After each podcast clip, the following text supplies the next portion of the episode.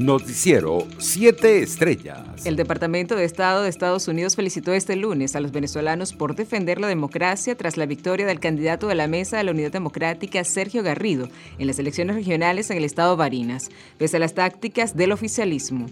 Por su parte, Nicolás Maduro arribó este lunes a Nicaragua para asistir a la toma de posesión de su homólogo Daniel Ortega en la ciudad de Managua.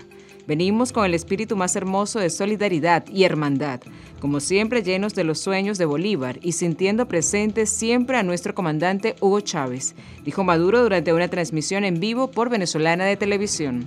En otras informaciones, a movilizarse y acudir el próximo 17 de enero a la sede del Consejo Nacional Electoral en las regiones para solicitar la activación de un referéndum para revocar el mandato de Nicolás Maduro convocó este lunes el movimiento venezolano por el revocatorio, Mover.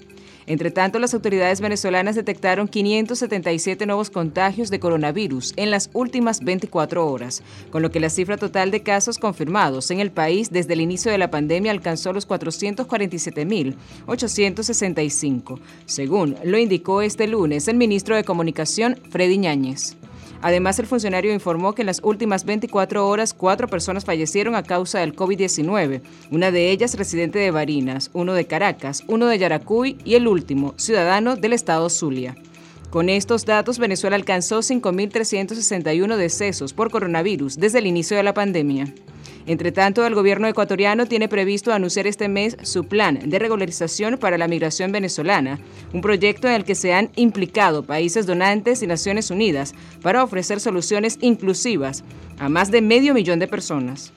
Estamos a pocos días de presentar formalmente el reglamento trabajando no solamente a nivel interno y en base a lo que el presidente Guillermo Lazo propuso al país, sino precisamente por la conferencia de donantes, dijo a la agencia de noticias EFE el nuevo ministro de Exteriores de Ecuador, Juan Carlos Holguín. Internacionales. El presidente de México, Andrés Manuel López Obrador, anunció este lunes que dio positivo a una prueba de COVID-19 que se realizó después de ofrecer una rueda de prensa.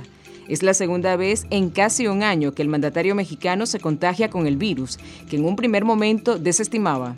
En Haití, la reapertura legislativa celebrada cada año el segundo lunes de enero se llevó a cabo este 2022 en un tenso contexto a causa de las diferencias de criterios sobre la duración del mandato de los 10 miembros del Senado, que conforman solo un tercio de la Cámara.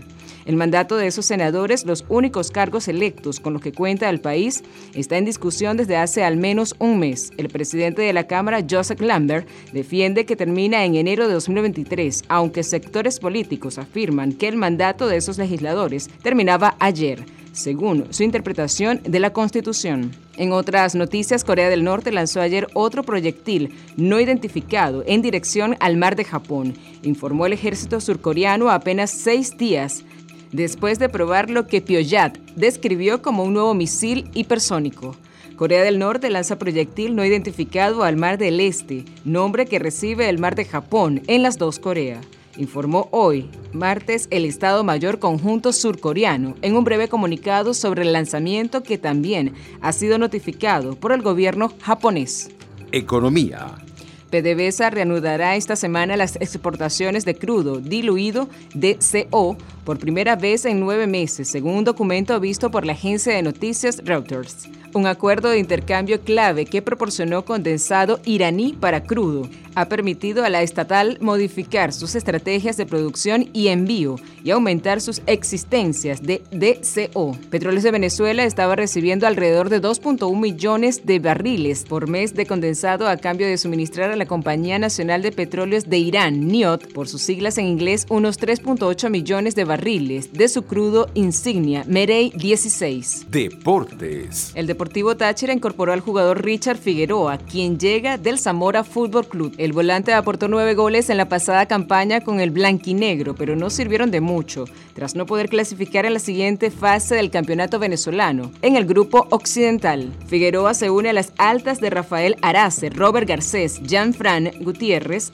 Ender Farías y Jason Ramírez para disputar la fase de grupos de la Copa Libertadores 2022.